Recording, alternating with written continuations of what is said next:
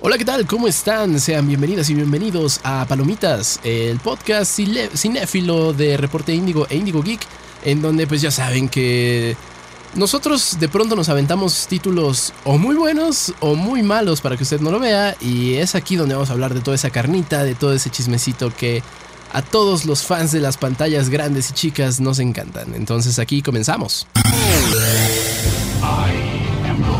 Palomitas. Para los que aman maratonear el fin de semana. Estrenos cinematográficos, series y programas de televisión. Solo en Palomitas. Comenzamos. Hola, ¿qué tal? Sean bienvenidos a el nuevo episodio. Eh, en realidad perdimos la cuenta de en cuál vamos, así que solo llegamos al nuevo episodio. es un gusto para mí estar en cabina de nuevo con Cristian Maxise y Axel. ¿Cómo están? Bien contentos de participar en una nueva edición de Palomitas, en donde si bien ya estamos acercándonos al final del año, por lo cual los lanzamientos se alentan, todavía hay mucho de qué hablar. Así es, ¿no, Axel? Sí, vaya que esta semana tuvimos un montón de cosas en la industria, tanto en la pantalla chica como en la grande, ¿no? Sí, eh, bueno, vamos, vamos a empezar con noticias pues la verdad a mí se me hacen amargas. Eh, ya, ya lo habíamos comentado justamente antes de entrar al aire. Eh, y el chisme más reciente. Melissa Barrera y Jenna Ortega se bajan de. Bueno, las bajaron de Scream, 7. Eh, esto porque, bueno, Melissa Barrera en sus historias en Instagram hizo un posicionamiento respecto al conflicto bélico en la Franja de Gaza y pues a Spyglass Entertainment, que es pues quien ahorita eh, tiene los derechos de la saga de Ghostface, pues no le gustó y decidió eh, pues despedirla de manera inmediata, eh, tan inmediata que ni siquiera el director se había enterado.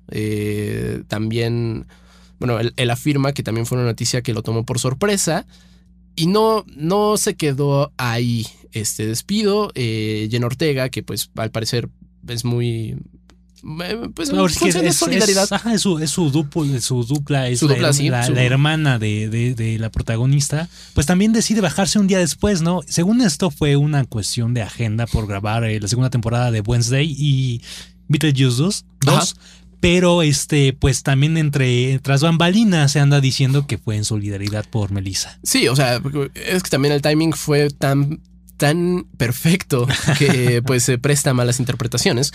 Eh, ¿Y qué, está pasando? Según Variety, eh, pues Spyglass Entertainment estaría buscando el regreso de Neve Campbell, que recordemos, ella no había estado en Scream 6 porque no le llegaron al precio. Va a ser bien interesante lo que pase, ¿no? Porque a final de cuentas, eh, pues Melissa Barrera era, era la imagen de esta nueva trilogía, eh, o, no sé si, va, si vaya a ser trilogía o no. Sí, era la hija de, Billy, Loomis, justamente. y justo vimos que, que tiene algo por ahí que se podría explotar en secuelas. La onda es, ok, ya corrí, bueno, ya despedimos a estas dos protagonistas, ¿qué procede? Porque eh, no, contamos con Campbell, con Campbell porque pues fue cara, ¿no? Entonces, ahora sí vamos a ceder o vamos a hacer recasts. Yo lo que veo aquí es un inminente reboot.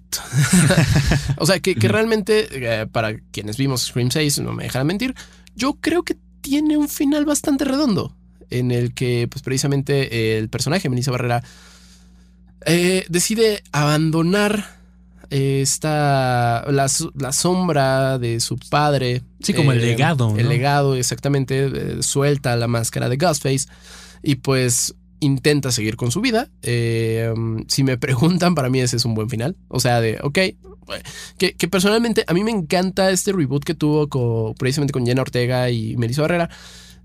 En la realización, en la historia no me fascina que sea hija de Billy Loomis porque en realidad nunca. ¿De dónde sale, no? Es como de. Uh. Ajá, sí, es un poco. un hechicero lo hizo. Ajá, viene de la nada.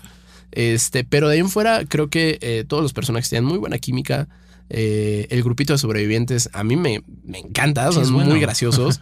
este, y la película no era mala, pero pues bueno, eso es lo que sucede. Yo ahí personalmente veo un, reboot inminente. O sea, no, no hay forma en la que en tu siguiente película simplemente digas, ah, ¿se acuerdan de, nuestros, de nuestras protagonistas? pues ya no están. Sí, también vale la pena mencionar aquí que la razón por la que la, despiden es porque este tipo de cosas están en los contratos. Tú tienes una imagen que tienes que proteger y también a la hora de participar en una película tienes que mantener esa imagen. No puedes, no puedes caer en polémicas. Claro, muy, muy similar a, a lo que hace este cierto ratón ahí con que está cumpliendo ya un, un, siglo. Un siglo. Un siglo que el, el, último año no les ha ido nada bien. absolutamente. En, en elección de, de, actores, parece que ya se están yendo varios de los actores polémicos. Ya tenemos el fin de la de Brie Larson como la capitana Marvel, que eso también ya muchos lo reciben de manera positiva. Se veía venir también, ¿no? y, también aquí otra de las personalidades que más ha hablado, que más ha dejado que hablar, que es esta, esta Rachel Segler. Ajá. Bueno, sabemos que va a ser la, la nueva Blancanieves en, en, en, la, en el live action de Disney. Acaba de salir recientemente en la precuela de los Juegos del Hambre. Y, poco a poco hemos visto, han salido a la luz varios proyectos que estaban centrados en ella, que ya están siendo cancelados porque aparentemente su personalidad no, no va bien con las ventas de una película. Sí, de pronto sabemos que, digo, no, ningún personaje del medio está exento. Eh, a veces, híjole, uno uno tuitea en mal estado. y, y, suceden este tipo de cosas, ¿no? Eh, quien, bueno, hace poco yo había escuchado que Wish, la, película animada, la, película animada más reciente de Disney, era el arranque del, o sea, que en realidad era el arranque de la celebración de los 100 años. A mí se me hace un poco raro y absurdo si tomamos en cuenta que en realidad 2023 fue, fue el, año de, en el que llegaban a 100. Entonces se me hace un poco absurdo que para diciembre ahora sí sea el arranque de la celebración. Bueno, es que ya cuando ya tuviste un año tan malo en taquilla y en todo donde tú, hasta este momento la única película que fue rentable fue Elementos. Y ese es el año de Disney, esa es la, la, triste realidad de Disney. Entonces en este caso, bueno, de la parte de Rachel Segler, se confirmó que se canceló el nuevo intento de Piratas del Caribe porque ella iba a ser una protagonista, entonces ya está en el congelador de nuevo esta franquicia. Por otra parte, vimos que no es de Disney, pero ella también fue sacada de Paddington 3, que por cierto, juntándolo con videojuegos, Kojima. tuvo unas fotos muy interesantes que se compró su Paddington y fue autografiado, entonces está muy emocionado por eso. Sí, que hasta Timothy Chalamet lo cargó, ¿no? En la foto de Twitter. Sí, sí, sí. Sí, es algo muy curioso, pero bueno, aquí tenemos esta salida y aparentemente los Juegos del Hambre, a pesar de que le está yendo decente a la película, igual parece que la elección de esta actriz ha alejado ventas, entonces la ha ido peor de lo que se esperaba. Sí, respecto a Juegos del Hambre, en realidad me llama un poco la atención, eh, digo, yo no la he visto, eh, la, la, saga de los Juegos del Hambre me gusta, eh, a secas nada más. Pero creo que tenía un fandom muy grande y al menos con esta película de la balada de pájaros, cantores y serpientes, se llama. Sí, pero es que no he visto mucho ruido. Es que no funcionó el revival, creo yo. Eh, me parece que sí es un poco por lo de la actriz, porque a final de cuentas sufrió el fenómeno Brie Larson de 2019. Brie Larson dice, la película de Capitana Marvel no va dirigida para ustedes hombres blancos. ¿Y qué pasa? Que pues ahí hay cierto rechazo al personaje. A final de cuentas las declaraciones de, Rachel pues, pues pesan y sí, no, no hay tanto hype. Y, no, y además de que hablas de las producciones en las que estás tú, por ejemplo, estás haciendo el remake de, de la Blancanieves, que es la, la, la primera película de Disney. Sí, sí, sí. tiene una importancia enorme. Y pues no, no vas a ir a tirarle a la película original. Es legendaria. Pues no por nada Disney tiene el nombre que tiene y la mayoría de este factor es gracias a Blancanieves. Entonces, el tipo de situaciones han hecho que muchos se alejen. Y también ahorita tenemos un fenómeno que está pasando en Disney que yo he visto que ya no se está enfocando en las familias y eso es lo que le está afectando en las ventas. Es complejo, ¿no? O sea, creo que Disney de pronto, eh, digo, con, con todos los las productoras AAA que hay actualmente, muchas de sus películas en ocasiones se sienten como un estudio de mercado gigantesco en lugar de un producto creativo. Sí. Em, y a final de cuentas, pues eso siento que sí les ha estado afectando. Uh, y es que pues entregan historias que técnicamente incluyen todo lo que le gusta al público actual, actual pero no tienen corazón. Entonces, Están vacías. Ajá. Y también tienen una carga de mensajes políticos, que eso también ya habíamos mencionado que te puede dividir mucho a una audiencia. Y aparentemente recientemente salieron ciertos insiders a decir que esto justo pasó con Wish. Que Wish, esta película empezó como originalmente iba a ser enfocada a una de las canciones más famosas de Disney, que es When You Wish Upon a Star, es decir, de la película de Pinocho. Y gradualmente fue cambiando por diferentes contrataciones, por diferentes personas en Disney y el resultado que hasta ahora ha tenido una recepción mixta tirando la negativa es el que vemos ahora. Sí, eh, pues digo, Disney ha visto mejores días, definitivamente. Eh, no fue su año realmente, creo que... Creo que no ha sido sus últimos tres años. No, realmente creo que desde la pandemia, desde apresurar Marvel, ahorita que están promocionando Capitana Marvel, bueno, las Marvels con, con gatitos ya es como de hoy, como el último intento de, oigan, vayan a verla antes de que salga de cartelera, que no sé qué. Sí, es última semana, porfa. Hay gatos. No, y, aquí en, en eso se ve la desesperación. O sea, yo siento que salió, y la recepción en el video de lo que estamos hablando justo es que el canal de YouTube de Marvel Entertainment, es decir, la página oficial de Marvel en, en, la página web, sacó un video que hacen un trailer de la película de The Marvels, pero tan mal está la situación con las actrices que participan en la película que decidieron poner gatitos. Y los gatitos, como son buenos en el internet, seguramente puede pegar y uno que otro va a ir a ver la película, pero pero yo creo que esta, esta campaña me da mucha pena. No sé ustedes, pero se, ve, se nota como que la desesperación de tratar de salvar lo que sea de la taquilla de esta película. Pues patadas de ahogado le llaman, ¿no? prácticamente. Eh, que, también de ese lado de, de, superhéroes, justo, yo creo que sí estamos viendo ya el, ocaso del cine de superhéroes. Eh, la, la tendencia que sigue es adaptaciones de videojuegos. En realidad, ya no falta mucho, creo yo, para que empecemos a ver también tanto películas de videojuegos como estas pues películas de marcas, como biopics de marcas. Eh, yo las famosas películas comerciales. Exacto, siento que ya no falta mucho para que empecemos a ver productos pues medio gachos. Lo que me llama la atención ahorita del ocaso, sí también concuerdo, creo que ya se está acabando esta era que duró unos 10 años, pero viene James Gunn con este intento para, pues para revivir a DC en el cine, ¿no? Y justamente ya tuvimos el, el cast de Lex Luthor que termina siendo Nicholas Holt, quien interpretó a Bestia en X-Men Días del Futuro, la trilogía precuela. Es muy buena. Lo interesante del caso es que Holt originalmente audicionó para ser parte de Batman de Matt Reeves, pero evidentemente el papel quedó en Robert Pattinson. Y también estaba eh, audicionando para ser eh, Superman Clark Kent, pero el papel quedó en David Crosswind. O sea, que quería estar en DC sí o sí. Y, y no sé ustedes qué piensen. Yo soy un poco cansado. Eh, sí siento fatiga por el tema de universos cinematográficos. Sí, o sea, sabes, de pronto no, no tengo tiempo o ganas de ver una película porque la haces obligatoria.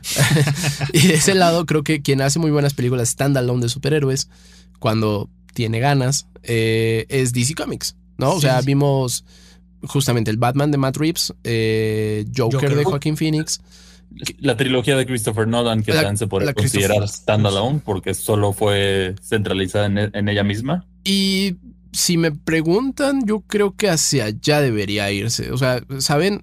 Tiene, tienen, buenos, tienen buenos números, eh, tienen buena recepción tanto de la crítica como de los fans.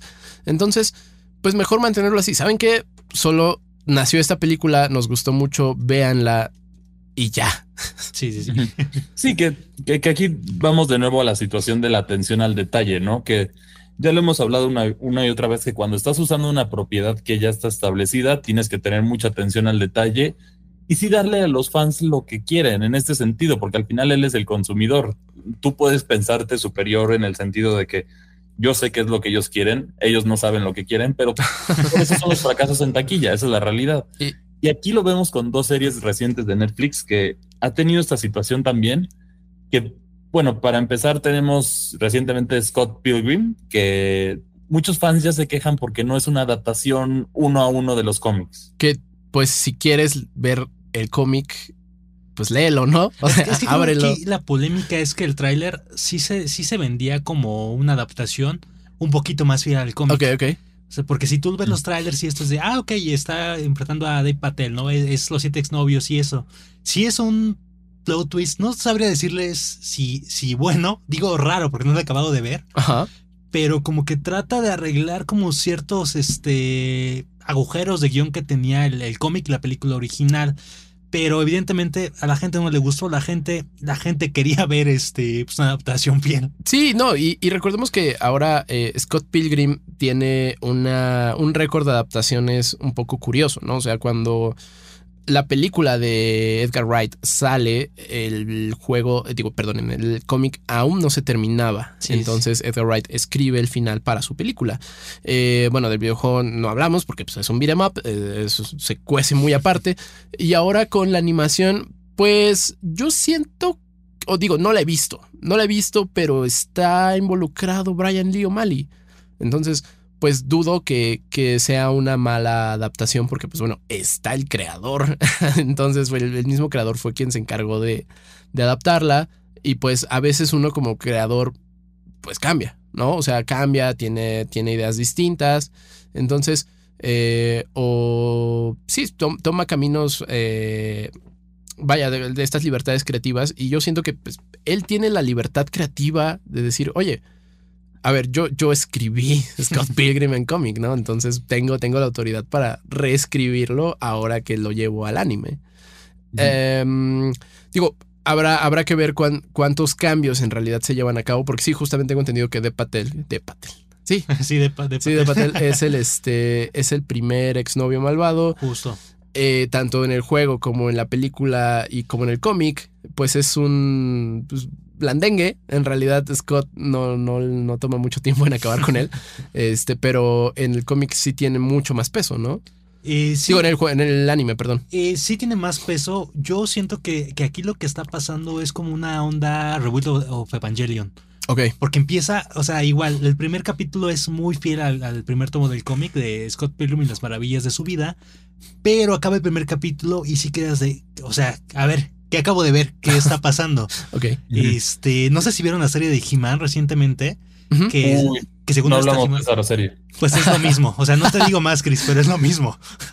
sí, que es, es, es, una técnica que se utiliza que es como que atraes por el por la simple esencia de un personaje o lo que se acuerda de la gente y le cambias la temática o alteras ciertos elementos. Sí, sí. Y ahí es donde hay este choque que ya hemos visto una y otra vez. Y otro ejemplo de ese famoso bait and switch lo tenemos con la serie de The Witcher, que por sí ya había mucha polémica con esta serie después de la salida de Henry Cavill y todo.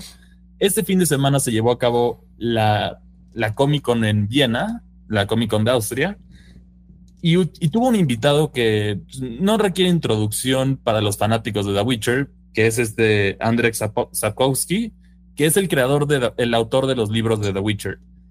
Y él, él dio un comentario que a todos nos dejó con, con la cara de ¿en serio? ¿Por qué? Básicamente dijo que él le, escribió a Netflix para darles ideas para el programa y Netflix nunca lo, nunca nunca lo escuchó. Entonces, aquí con los fans tuvieron una oportunidad de oro para tener al autor original que sigue vivo y sigue creando las últimas novelas de la serie. ¿Por qué no tomaste esa oportunidad? Tenías a la mejor persona para adaptar el material. Yo creo que es una onda como de soberbia, como decías, ¿no? De yo creo lo que quiere el fan, pero a final de cuentas eso se va a ver en la calidad y cuánto duran las siguientes temporadas, porque recordemos que ya también Henry Cable ya no está en como Gerald, ya va a ser este este Chris Hemsworth, ¿no? Su hermano, me parece. Oh, eh, sí, cierto. Se me fue el nombre de su hermano, pero es su hermano. Liam. Liam, Hemsworth. Liam Hemsworth. Y aquí la situación de The Witcher, que es lo que decimos que explica bien el fenómeno Bait and Switch, es, a ver, en la saga de The Witcher, el personaje principal siempre fue Gerald de Rivia. O sea, esa es una realidad. aquí fue el personaje céntrico y se le dio fuerza a otros personajes para ir con la narrativa o se hicieron cambios y eso es donde afecta, donde al principal fanático de estas novelas lo alejas. Sí, eh, digo, bueno, ahí sabemos que Netflix de por sí cuando mete su cuchara o cuando peca de soberbia no, nos trae resultados raros. O no Resident Evil. Qué bueno que también por ese lado, o sea, eh, ahí, ahí yo creo que sí tiene que estar involucrado sí o sí el creador. Eh, pues lo vimos con Sandman, la adaptación de ah, Sandman de Neil Gaiman es, es buenísima. Estuvo a punto de no haber segunda temporada. Justo, o sea, creo que es la, mejor adaptación que ha hecho Netflix, pero ¿por qué fue? Porque Neil Gaiman, eh, o sea, Neil Gaiman llegaba al set y decía, no, esto tiene que estar así, así, asado. O sea, no, no permitía que, pues que Netflix, los productores, metieran de su mano de más en su obra. Sí, o, o el mismo caso con One Piece, que es una gran adaptación de un anime, pero ¿por qué? Porque ahí está, bueno, perdón, de un manga, porque ahí está el creador Sí, bueno, sacaron a Ichiroda de su casa. Sí, justo. ¿Cómo lo hicieron? Quién sabe, pero lo lograron, ¿no? sí, exacto, pero es esa atención a detalle que necesita Hollywood tomar en cuenta otra vez, que yo creo que, en especial si estás usando una nueva, una propiedad ya conocida, si estás usando una nueva propiedad, pues adelante, tienes libertad creativa al 100%, pero aquí se tiene que respetar el material original en todos los sentidos. O sea, tiene, puede haber cambios y y hay cambios que han sido buenos. Tenemos el caso, por ejemplo, de Disney hace muchos años, con las adaptaciones de los cuentos de los hermanos Grimm, que sabemos que si se hubieran, si se hubieran elegido esas versiones para adaptar en películas, habría muchos niños traumados. en este no, no, habría sido de Disney, definitivamente. sí, y, bueno, entonces aquí, este, este año que nos da de elección, que el cine de héroes va de salida, aunque las series, a mi parecer, van en crecimiento, las series de superhéroes. Sí, también creo que por ese lado, eh, quien, quien tiene muy buenos ejemplos es Netflix, pero ahí, digo Netflix, eh, Prime Video, porque ya tienen pues estos Supermans malos, ¿no? O sea, The Boys, recientemente GMB y todavía más para acá, pues la segunda temporada de Invincible, que, eh, quizá porque creo yo, pues hacen sátira a un, a un cine que pues ya nos tienen un poquito cansados, ¿no? Y aparte se sátira con la realidad, porque la segunda y tercera temporada de The Voice justamente se burlaban mucho de esta cuestión de Zack Snyder y su eh, release de Snyder Cut. Ah, el Snyder Cut, claro. Sí, y, también dato curioso. Y, bueno, también de series de superhéroes, también una que merece reconocimiento es la serie de Harley Quinn de, de HBO. Ah, claro. Es buena. Sigue siendo maravillosa y de hecho ya se confirmó la cuarta temporada. Entonces, ya, hay razón para celebrar en ese lado. Sí, de ese lado, sí, todavía vale la pena tener HBO Max. Este, porque, pues, definitivamente por Rick and Morty ya no tanto. bueno, ahorita esta temporada yo siento, no sé ustedes cómo la han sentido, pero yo he sentido que ha sido un episodio bueno, uno malo. Uno bueno, uno malo. Uy, ¿qué te digo, hombre? Yo en realidad, bien, bien, bien dejé de ver Rick and Morty. O sea, ya nada más iba es como de, ah, ok, gente, gente que con la que más o menos eh, comparto visión, le gustó este episodio, a ver, vamos a verlo. Ah, sí me gustó, ah, no me gustó. Pero o sea, ya no, ya no lo veo de corrido como normalmente lo veía. Sí, que aquí el problema es que uno de los escritores por situaciones ajenas dejó de estar en la serie y pues al final cambia todo. El hecho de que no esté Justin Roiland en la producción de Rick and Morty, a mi parecer. ¿Tú la has estado viendo, Axel? No, no la he estado viendo, pero sí supe esta polémica que, salió este, esta, estas personas. Y me imagino que se ve realmente, se ve en el resultado, ¿no? O sea, como dice Chris, es un episodio bueno, uno malo, pero si sacas a la, pues a la gente que llegó al programa al éxito también es como de... Mm. Sí, porque es, una serie futurista, o sea, bueno, con ciencia ficción, si lo quieres ver así con, con humor meta. Sí, sí, sí. Pero en este sentido, yo creo que una de las que mejor hace esto que yo pensé que Rick and Morty iba para ese estatus, pero lamentable no, lamentablemente no lo alcanzó, fue Futurama. Futurama, sí, uy. Futurama con todas las temporadas son sólidas, tuvo un cierre hermoso, que no entiendo por qué van a hacer más temporadas, pero, pero yo creo que esa es la, esa es la, serie animada de ciencia ficción meta. Y de hecho, es una maravilla. Este Rick and Morty se quedó corto. Este año el episodio del perrito de Seymour, el más llegador, cumplió 23 años. Por si quieren llorar. Sí, por si quieren llorar. Creo que es el episodio más triste de la serie. Sí. es, es, traumante ese episodio. Y, no, y en sí también, ese episodio, es que bueno, esa serie logró hacer muchas cosas muy bien. Yo creo que también fue la última, pues, como gran producción de Matt Groening, Groening, ¿no? Sí, Desencanto. Eh, está desencantado. Está como su nombre lo dice exactamente. pues sí, yo creo que hasta desangelada, oye. Sí, yo la vi la primera temporada, no aguanté, o sea, no, no pude seguir con eso. Dije, ¿cómo Matt Groening, la mente detrás de Los Simpsons, de Futurama, pues cayó a tan bajo, ¿no? Que bueno, que también ahí hubo, eh, ahí hablando un poquito de, la obra de Matt Groening, hubo recientemente un, un malentendido, eh, un clickbait, este, en el que decían que, bueno, que por, órdenes de Disney, ahora que pues también tiene a Fox, eh, Homero Simpson ya no iba a poder ahorcar a Bart en escena, este, cosa que no es cierto. Que lo va, a seguir ahorcando. O sea, si, siguen viendo Los Simpsons, primero, ¿por qué? Y después, no se preocupen, lo va a seguir haciendo. Oye, yo sigo viendo las, las, primeras temporadas. Ah, no, las primeras, temporadas, las primeras son, joyas. Es, cultura general.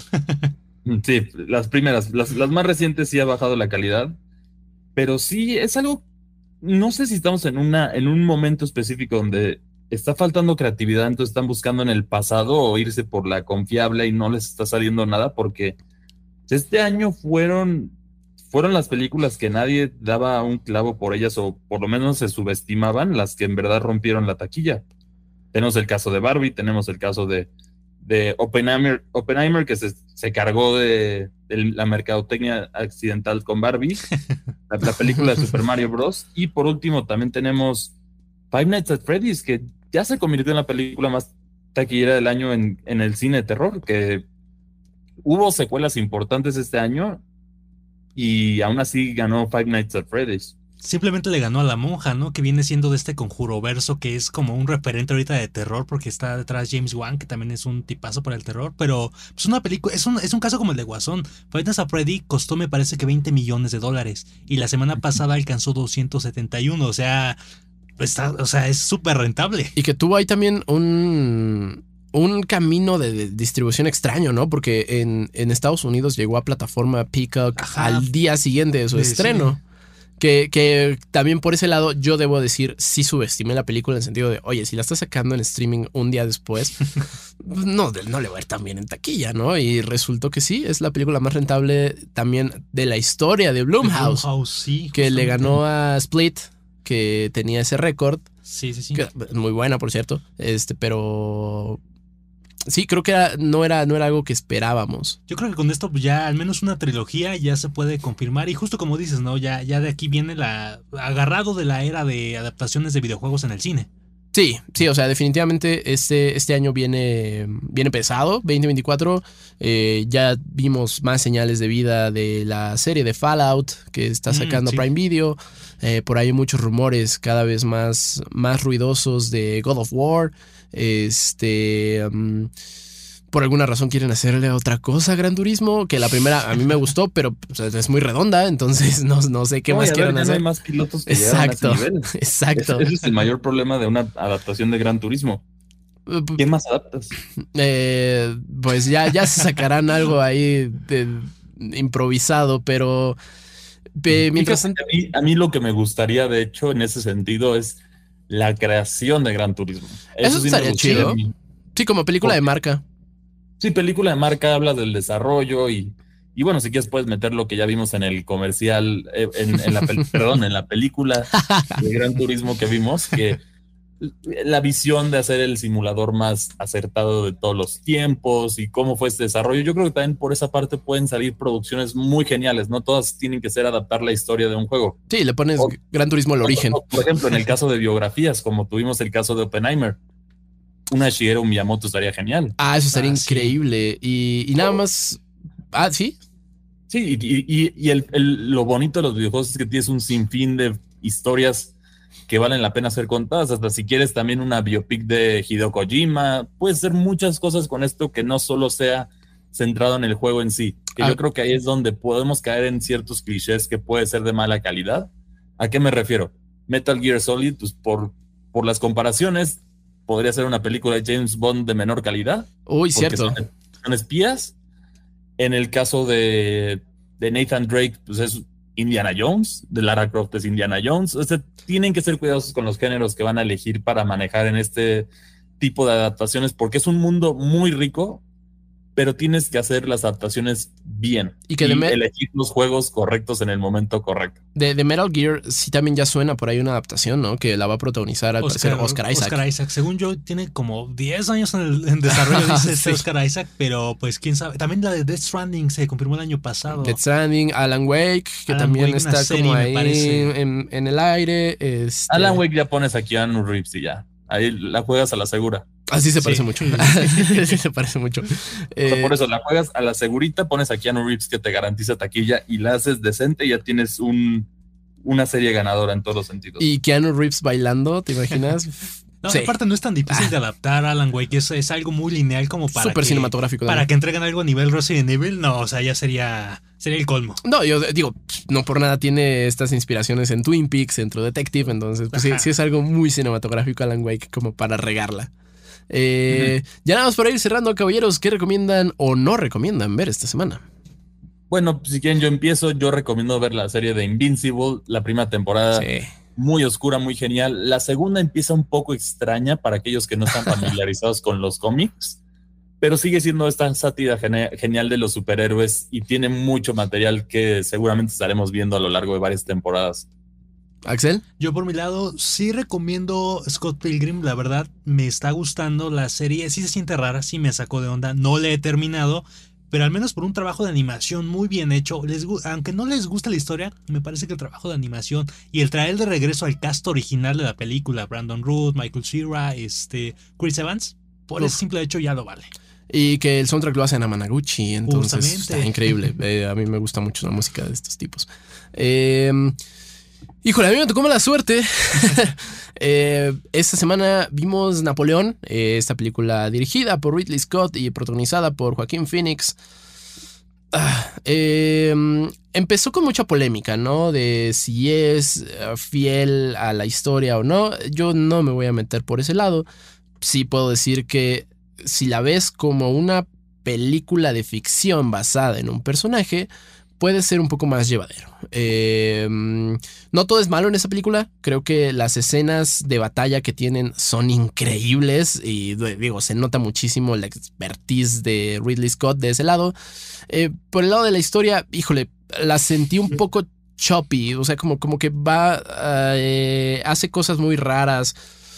A mí, sabes, no, no me hubiera molestado si en lugar de contar toda su vida, cuentas nada más eh, el momento que realmente importa o es álgido en esta película, que pues la parte en la que eh, a Napoleón lo engañan, no puede tener hijos, eh, pero ¿por qué no puede tener hijos? Entonces, vaya, toda esta polémica de, su vida personal, ah.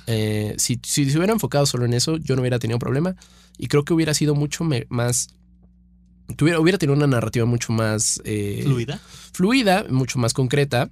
Eh, pero vaya, son dos horas y media de, Ridley Scott con una cinematografía increíble, una producción también que, se nota que la película estuvo cara. este. De ese lado, creo que lo que ven en pantalla es increíble, pero la, la historia, que pues es, como sabemos, en donde se debe, se debe recaer todo el peso de una película, pues no, no es tan buena. Entonces, eh, pero sí secundo la, la recomendación de Chris. Eh, Invincible temporada 2 es muy buena. Pero bueno, muchachos, se nos ha terminado el tiempo. Eh, nosotros nos escuchamos en una próxima ocasión, pero no se olviden antes seguir a Reporte Índigo e Índigo Geek MX en todas las redes sociales. Eh, pues en donde se está generando contenido para ustedes. Eh, si son fans de los videojuegos, no se olviden que también está Default, el podcast, el programa Geek de Reporte Índigo, Geek Week, ese sí es podcast nada más, Geek de Reporte Índigo. Eh, entonces hay, muchísimo contenido. caballeros, ¿en dónde les escriben? A mí me pueden encontrar en Twitter como arroba cristianmac62. Y a mí como Actress con doble S, tanto en Twitter como en Instagram. Y a mí me encuentran en Twitter como arroba sir-beats. Muchísimas gracias por acompañarnos en este episodio de Palomitas. Nos vemos. Bueno, nos vemos en default, pero nos escuchamos en una próxima ocasión. Bye. Bye. Palomitas. Palomitas. Una producción de Locura FM y Reporte Índigo. Cut, cut, cut, cut, cut, cut, cut, cut. That's a fucking joke, right?